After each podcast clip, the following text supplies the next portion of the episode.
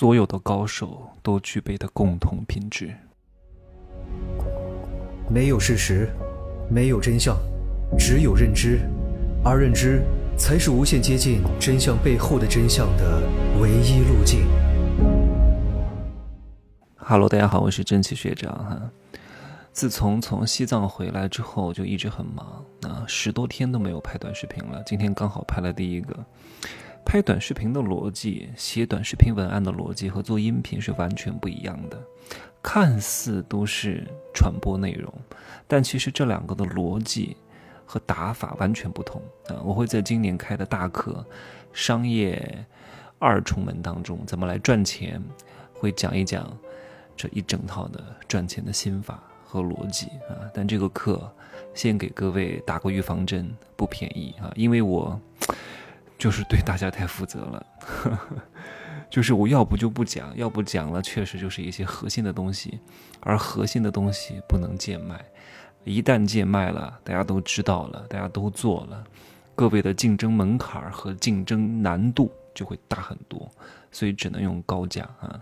这两天还在面试一些短视频拍摄的人员，因为我准备把这个常态化，呃，每个月拍一个专题。其实招到一个合适的人真的是非常不容易的。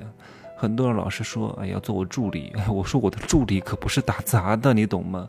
助理是什么职位？助理是助理总经理、助理董事长、助理总裁，而不是董事长助理啊，总裁助理。这一个语序换一个词是完全不一样的。哎呀，很多人对助理这个东西误解太深。以为助理就是啊，做一做体力活，不动脑子，端茶倒水，跟在后面拎包。我需要你拎包吗？我拎不动啊！哎呦喂，助理啊，至少得具备三分之一的我的能力，你至少是我的左右手，这才是最重要的。而且助理能够跟着一个非常合适的人啊，各位，如果你前期找工作哈。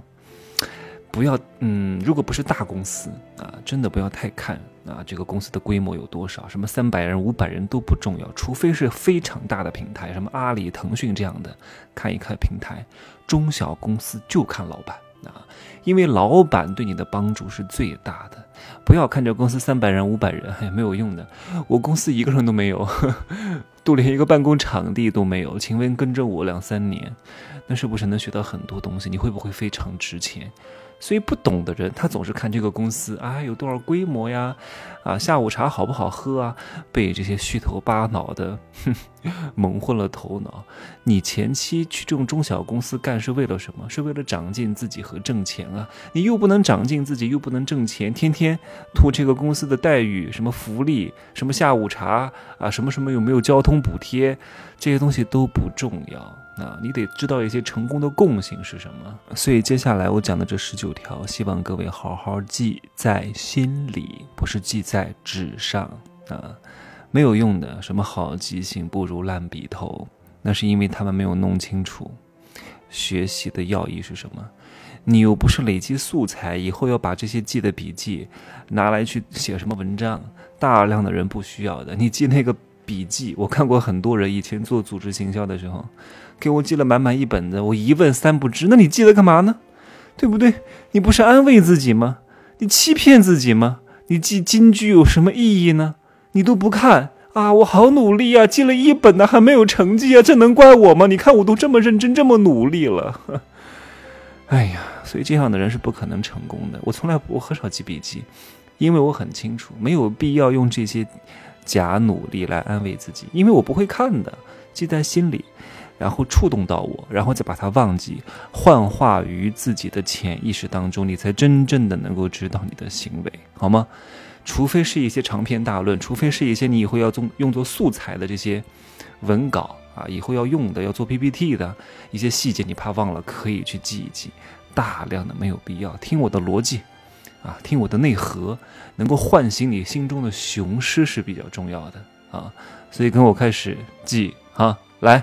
不要给我拿纸啊，没必要的啊。第一个，能成大事的人，都应该具备哪些共同的特质？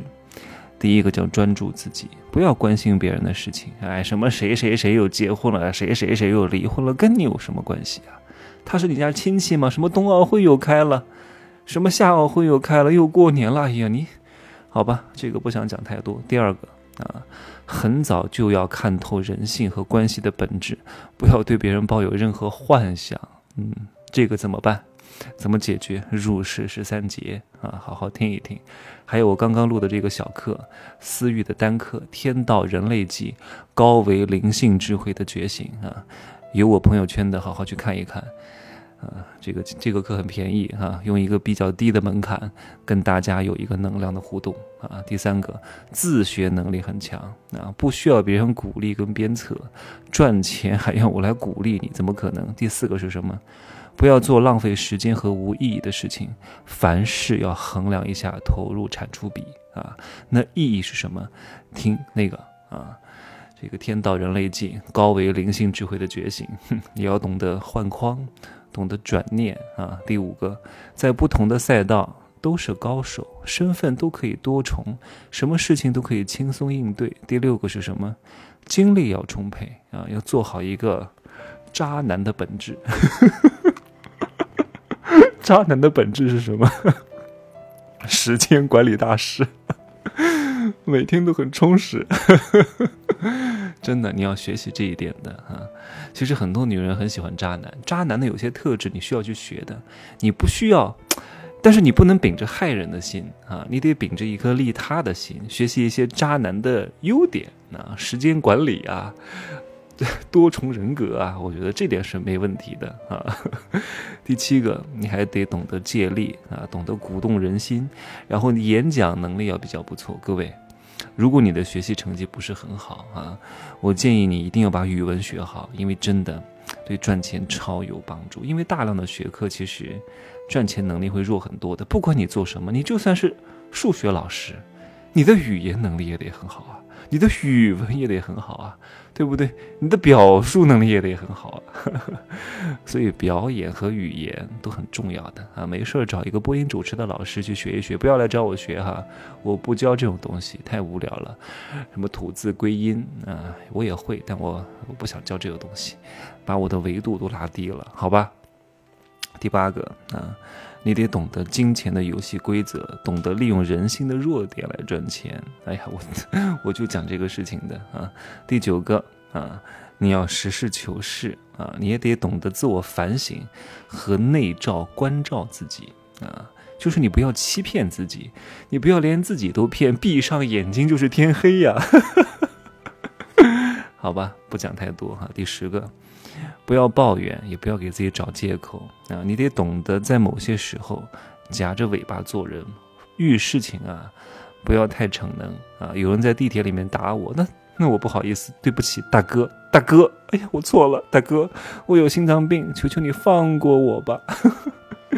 你要想打我也行，我也没钱。你打了我，你就得赔我医药费。这里都有摄像头，你想想看，打我多不划算，还脏脏了您的手，挺好的，捧杀他。嗯，没必要跟他杠，我的命多值钱啊，对不对？第十一个啊，不要太执着，不要太固执，懂得取舍和主次，不要被感情、舆论和对错左右啊。第十二个，你得会用人，会买时间，会用钱来达到自己的目的。哎呀，当你的时间越来越值钱的时候啊，你就一定要懂得花钱，把你那些不值得你亲自做的事情分化出去，没必要什么时候都自己干啊。看似我好像是一个个体户，但是很多事情也不是我自己干的，因为有些基础的事情我是不会做的，全都是花钱让别人来干。哎呀，你告诉我多少钱，帮我解决这个事情就行了。衡量一下你的单位时间的投入产出比，好吗？第十三个啊。有些东西啊，不能让别人看到哈，叫喜怒不形于色啊，不要跟烂人烂事去纠缠。但是这个喜怒不形于色呢，它是一个什么样的讲法呢？它不是说你什么都要很平静啊，你得懂得适时的喜，适时的怒，这个是很有学问的。我在这里就不展开了哈。第十四个，远离那些脑子不清醒的人。哎，我就遇到过很多什么奇葩，我都遇到过。还有到那个酒店来。在大堂里面对我破口大骂的，太可怕了，好吓人啊！啊，第十五个啊，就是做人呢要低调一点，跟谁呢都稍微和气一点。那遇事儿呢都喊个大哥，对保安也客气一点啊。在外面呢也不需要跟别人逞能啊，凡事心里有数，你要清楚你的时间应该花在哪里。第十六个，那些能够成功的人的共性是什么？就是重大问题都不糊涂，重大选择，不管他当下做的选择，你是不是能看得懂，但是把时间往后拉一拉啊，发现都是对的。第十七个是什么？就是他们做事比较有远见跟格局，对风险很敏感，对机会也很敏感，懂得啊适时的出手，适时的收手。第十八个，那他们做事情呢，也比较给自己留余地。懂得给自己留一点点退路，这个退路啊，是我以前讲过的，叫预期和让自己有辗转腾挪的余地，而且懂得量力而行，刚好把这个欲望能力控制在一个比较合适的度上。最后一个是什么？就是看问题、看人，能够直达本质。看这个人厉不厉害，不是看他长得有多帅啊，也不是看他身材怎么样，真的就是我经常讲的，一定是看这个人有没有一些独特的思维和思想，能不能有一个相对来说比较完整的框架啊。我一直都跟某些人说，我说你三十岁了，应该立，立这个东西啊。那就多说一点吧，哈，利这个东西呢，它不是说你到三十岁就一定事业有成，三十岁的时候是你的人整个人生观和价值观有了一个大概的框架，你有判断事情的一些依据和评判标准，至少是初步建立。但是很多人到六十岁都没有建立，三十岁都立不起来，立是这个意思。三十而立，四十而不惑，五十而知天命，六十而耳顺，这都是一脉相承的啊！我有机会跟给各位讲讲这个，什么是立，什么是不惑，什么是知天命。其实从三十岁到四十岁，四十岁到五十岁这一系列的过程，它都不是独立的哈，它都是依次渐进的，从立到不惑，从不惑到知天命，它都是一个递进的关系。